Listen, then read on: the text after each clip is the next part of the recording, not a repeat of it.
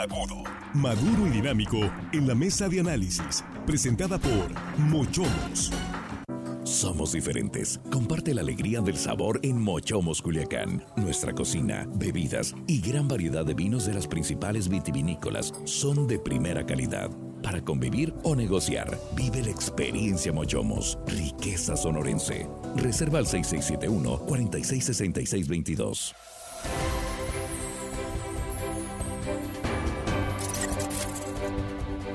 A 7 con 6 minutos estamos de regreso ya en la mesa de análisis de línea directa y saludo en la mesa a Jesús Rojas. ¿Qué tal Jesús? Muy buenas noches. Buenas noches Axel, buenas noches a los compañeros y por supuesto buenas noches al auditorio. Eh, también saludo a Juan Ordorica. ¿Qué tal Juan? Muy buenas noches. Viernes ya, así que vale triple. ¿Triple o cuádruple? No, triple, porque cuando, sí. buenas noches Axel, compañero de la mesa de medio de producción y hello, estimada audiencia, les agradecemos triple y hagan lo que les dé la gana ya. Si es puente, creo que ahí sí es. Ahí sí es cuádruple. Sí es cuádruple, pero no, no, todavía falta triple, un poquito para, sí. para, el puente. No abaratemos las gracias, no las abaratemos, por favor. Así es. Saludo también en la mesa a mi compañero Rogelio Félix. ¿Qué tal, Rogelio? Muy buenas tardes. ¿Qué tal, Axel? Buenas tardes.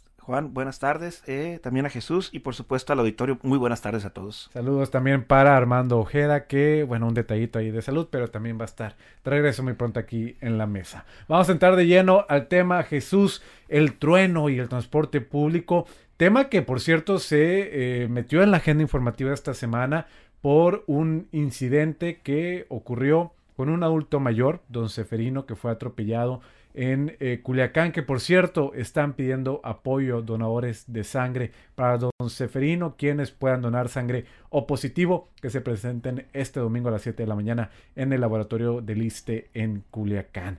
Pero este tema, ante los accidentes que han estado ocurriendo, Jesús, es que está en medio del análisis esto, el trueno que ya fue eliminado porque eh, tenía muy presionados a los choferes. Entonces creo que es algo positivo, pero podemos empezar por explicarle a la audiencia qué es esto del trueno. Sí, bueno, el trueno entiendo es esta decisión que toman algunos digamos, dueños del transporte, o más bien los que tienen la concesión del transporte público, los dueños de los camiones, para pedirle a sus conductores que lleguen en cierto tiempo a eh, pues tener un recorrido, ¿no? Y que si no lo hacen en cierto tiempo, el recorrido de las distancias, eh, son sancionados.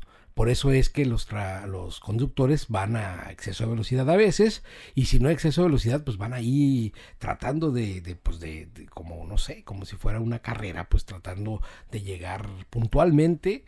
Y cuando el tráfico está pesado, pues ahí van echando lámina, ¿no? Para poderse abrir paso entre, entre los carros porque si no cumplen con este tiempo son sancionados económicamente. Y esto pues ha provocado accidentes, esto ha provocado que los eh, autobuses vayan a exceso de velocidad. Y el exceso de velocidad ya sabemos que no es compatible con ciudades como Culiacán, como Mazatlán, como Los Mochis, en donde el tráfico, el exceso de velocidad pues siempre ponen en riesgo a los peatones, a los otros automovilistas y por supuesto al propio pasaje. Ahí tenemos el tema del trueno y el transporte público. Juan, vamos con la primera ronda en la mesa.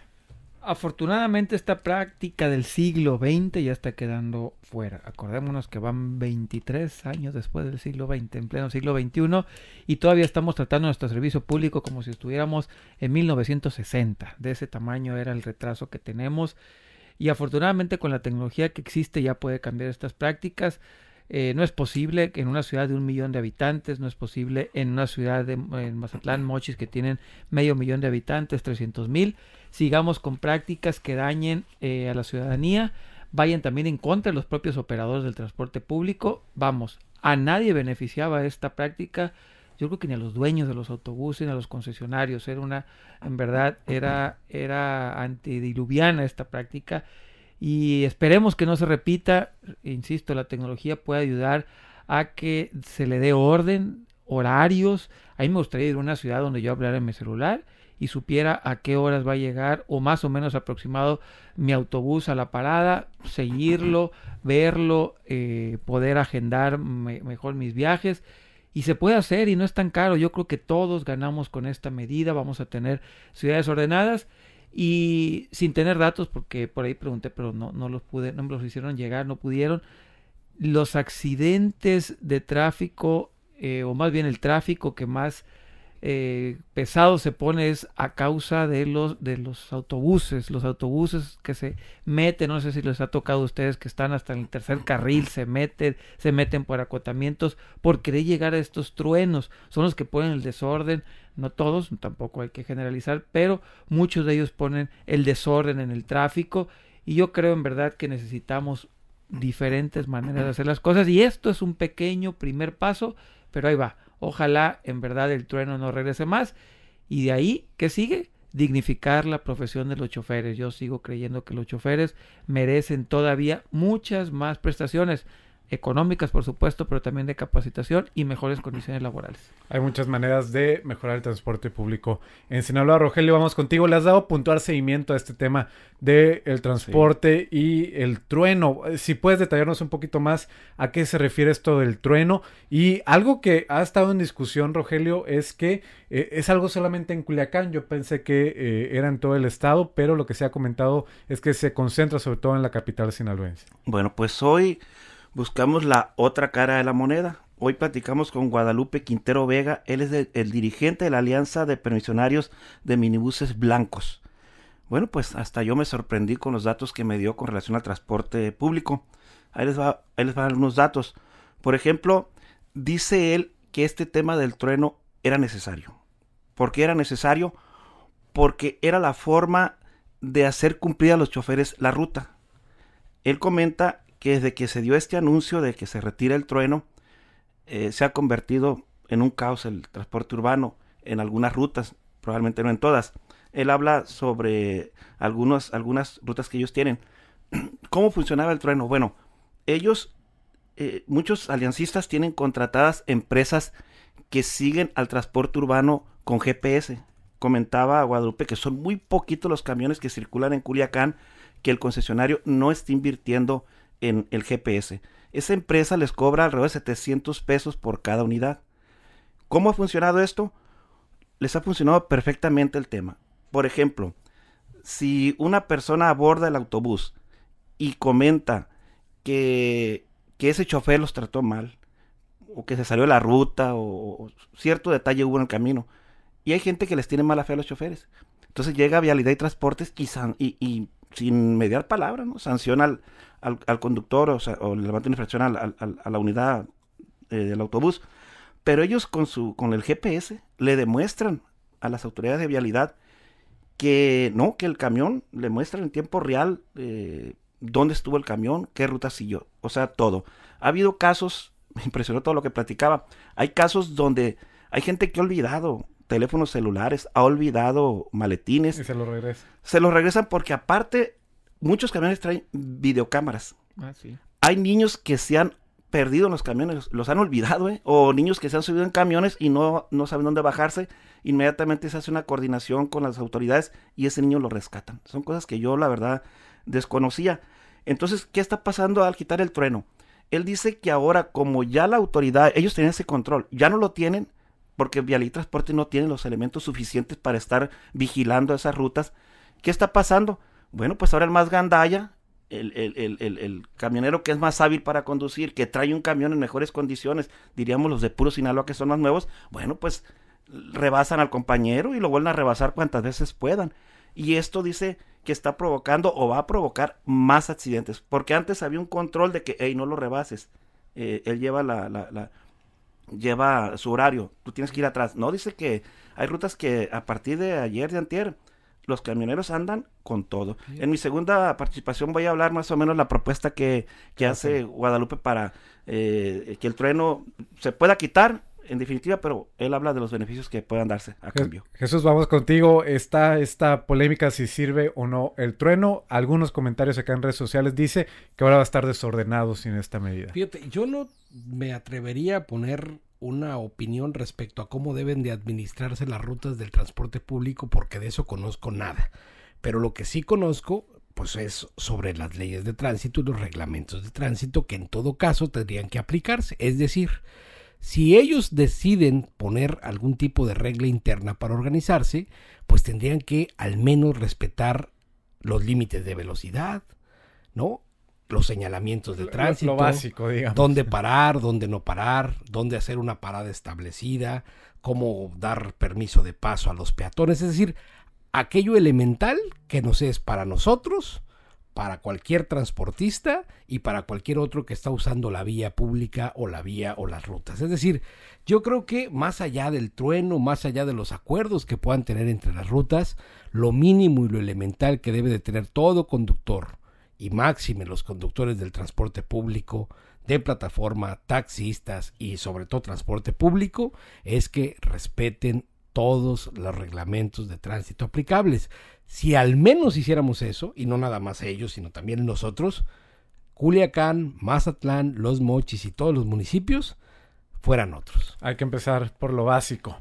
Como comentas, Jesús, por ejemplo, acá Ofelia Pillado nos dice, si quitan el trueno, se van a ir muy pegados uno al otro, con más razón se van a pelear el pasaje. Jesús López, yo no vivo en Culiacán, pero ahí los choferes eh, por- andan muy rápido y hasta he visto que las personas de eh, edad y mayores se andan tambaleando uno de un lado hasta se pueden caer. Avisaid López lo que deberían de hacer es organizar las rutas con los respectivos horarios y paradas. Vamos a ir a una pausa en radio. Me quedo contigo, Juan. Nos quedamos en vivo en las redes sociales platicando de este tema. Nos puede dejar sus opiniones en nuestra transmisión en Facebook, en YouTube o también en nuestro WhatsApp 6671028836. ¿Qué cree que falta para mejorar el transporte público en Sinaloa y si está de acuerdo o no con esto del pleno? Salimos a la pausa en radio. Nos quedamos en vivo en las redes sociales. Línea directa, información de verdad.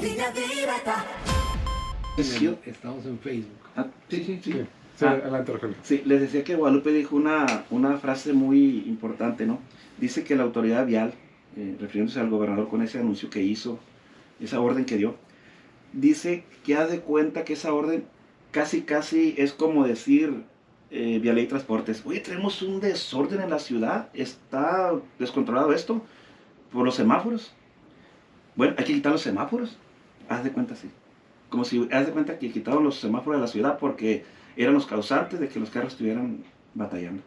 Y ahorita les voy a comentar varios detalles que yo me quedé impresionado y, y, y tiene mucha razón él. Dice él que, que está con gusto que le invitan a él y al líder de los choferes que en un encuentro aquí en la y mesa y platicar. sí. Él dice, yo voy, dice, y que diálogo. ellos expongan su- sus, sus, sus posicionamientos y nosotros. Dice, Rogelio me dice, el 80% de los choferes están de acuerdo con el tren. Y ya me explicó eso. Dice, es que eh, eh, esto es se va a hacer una selva, dice. ¿Por qué? Dice, porque el chofer más gandalla, ahora sí se van a pelear, dice. ahora sí se van a agarrar a golpe, dice. Porque el Ajá. chofer que es más gandalla, este, pues lo va a rebasar. Y, y si trae mejor camión que el otro, pues lo va a estar rebasando y se van a agarrar con todo eso. Porque nosotros teníamos ese control. Porque Vialí Transportes no lo tiene. Sí, Juan, lo tiene. vamos, eh, una opinión. Ahorita me, me llamó la atención un comentario que hiciste. Interesante que te gustaría eh, que en Sinaloa existiera este sistema de transporte que eh, sabes perfectamente los horarios. Hay algo y- ya parecido, creo que ya. hay- pero no como tal, porque en otras ciudades, eh, En por ejemplo en, en la Ciudad de México, en Guadalajara, el mismo Google Maps, tú buscas rutas y te marca eh, cómo irte en transporte público y hasta los horarios muy establecidos. Obviamente aquí en Culiacán eso no existe por el mismo descontrol que hay en, en esta Sí, materia. a mí me gusta mucho el sistema de transporte público de León. A mí ese sistema me encantaría que tuviéramos aquí en, en Sinaloa. Incluso si tú pagas creo que 30 pesos te puedes subir a cinco rutas diferentes sin nada, ¿no? Este, yo creo que tendríamos que entender los modelos que sí funcionan. Y ahorita quiero hablar regresando del, corte. Eh, ese comentario me gustaría hacerlo regresando. Porque hay que cambiar los modelos. No es posible, insisto, que tengamos modelos del siglo pasado todavía en pleno siglo XXI. La sociedad cambia, todo cambia, pero queremos con los mismos modelos, pues sí está complicado. Sí, de- definitivamente. Creo que hay mucho por mejorar en el transporte público y, y regresando eh, ahorita unos minutitos ya a- también a radio, esta discusión de, ok, el trueno era necesario o no, pero creo que lo que sí podemos estar de acuerdo es que, eh, aunque está a discusión este tema del trueno, algo no está bien con el transporte público, algo hay que cambiar. Yo, yo creo que hay que recordarle al líder de los transportistas que no es el trueno lo que los mantiene a línea o a raya, es la ley. Con trueno, sin trueno, ellos tienen que mantener una velocidad prudente ellos tienen que mantener Sus distancia con los otros auto- automovilistas. Ah, no, eso, eso Tienen o sea, entonces, No lo hacen. independientemente, No lo hacen. pero no lo hacen, o sea, van y a la velocidad que los conocemos y vemos, no todos, ¿no? Se meten como si algunos, ¿no? Algunos. Entonces yo creo que es la ley la que debe de imperar y la que debe de llamarlos al orden. Y quien impone la ley pues, no son los concesionarios, quien impone la ley es pues Vialidad y Transportes y sus elementos. Ahora, en estos también hay mucho que desear. ¿Por qué? Los paran y no los paran para sancionarlos y levantarles una infracción. Los paran, ya sabemos para qué. ¿Para qué? Pues para pasarles una porra. Para ¿no? saludarlos. No todos, algunos, ¿no?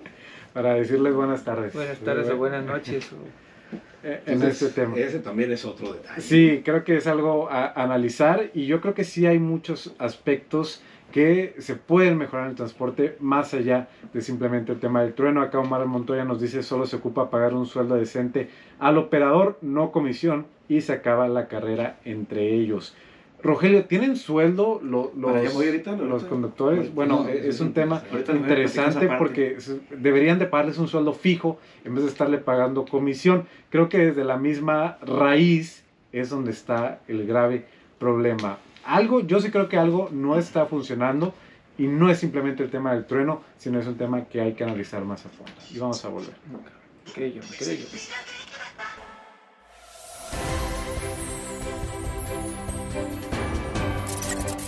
Las 7 con 22 minutos de regreso ya en la mesa de análisis de línea directa. Nos quedamos contigo, Juan, este tema del transporte público y estamos analizando un tema, si le pagan o no a los choferes y qué tanto eh, elementos hay por mejorar en el, transporte público aquí en Sinaloa.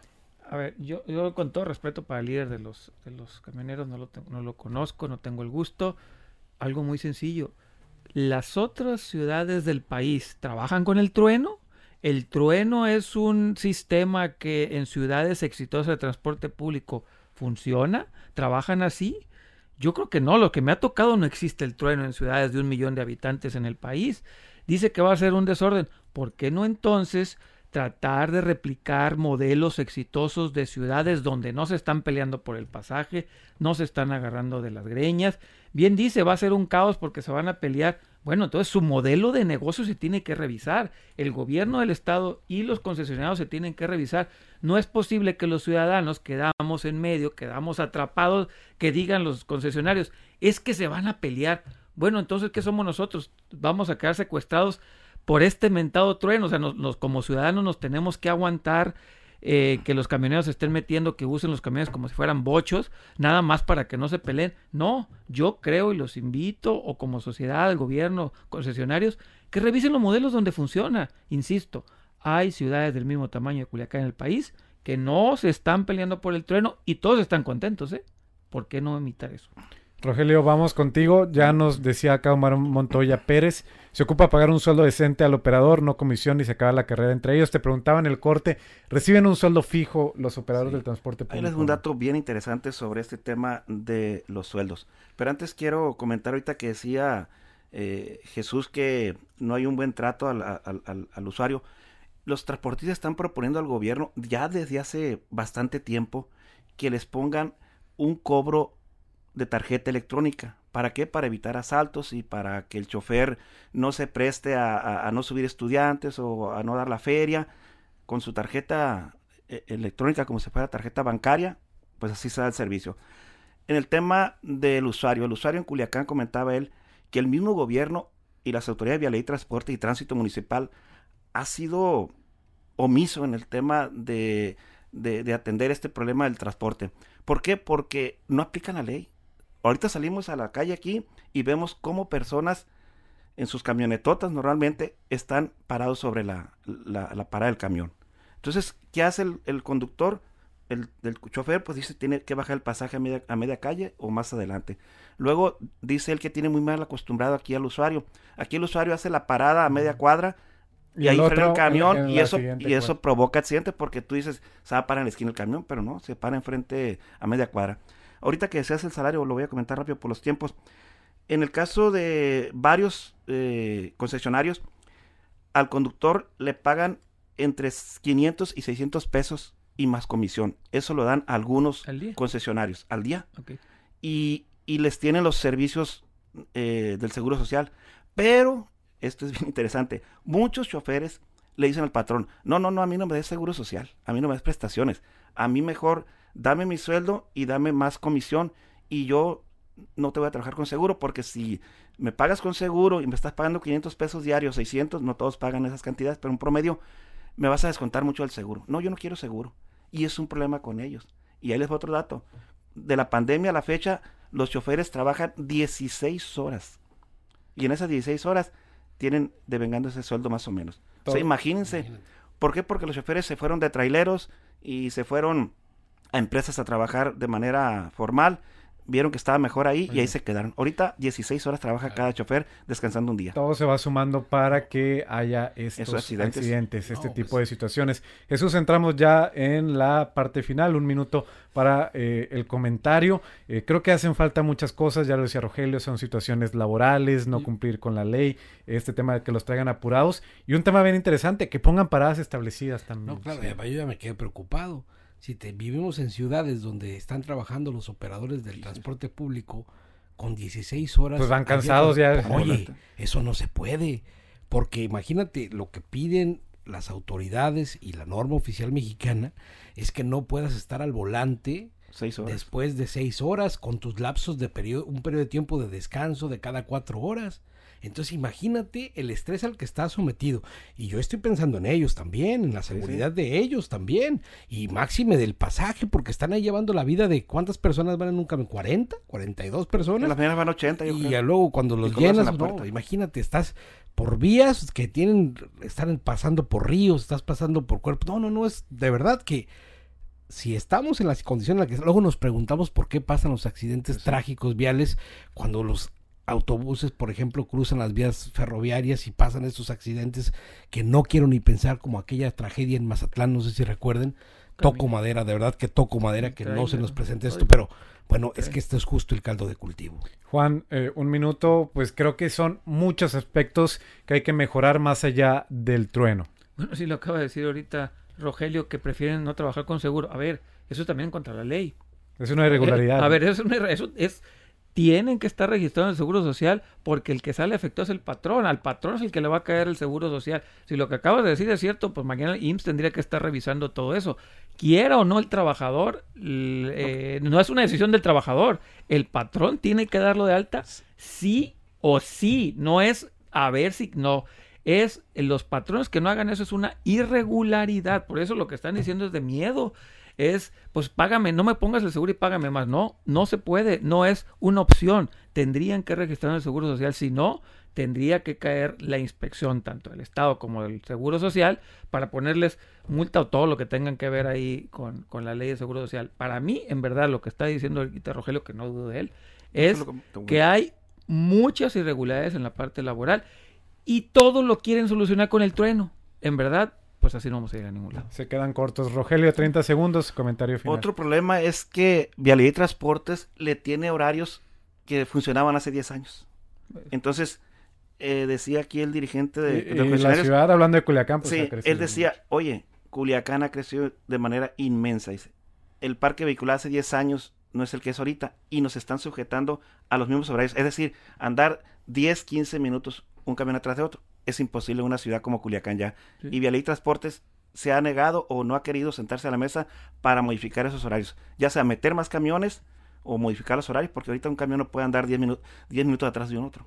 Así es, son muchos factores que hay que eh, revisar en el tema del transporte público para que haya un mejor servicio. Gracias, Rogelio. Buenas tardes. Gracias, Jesús. Buenas tardes. Gracias, Juan. Nos vemos, cuídense. Gracias a ustedes por habernos acompañado en esta tercera emisión de Línea Directa. A nombre de nuestro director general Víctor Torres, gracias, que tenga un buen fin de semana. Lo esperamos mañana en la emisión sabatina de Línea Directa. Muy buenas noches. Gracias, les saluda Axel Avendaño y hasta la próxima. Línea Directa, información de verdad. Línea Directa.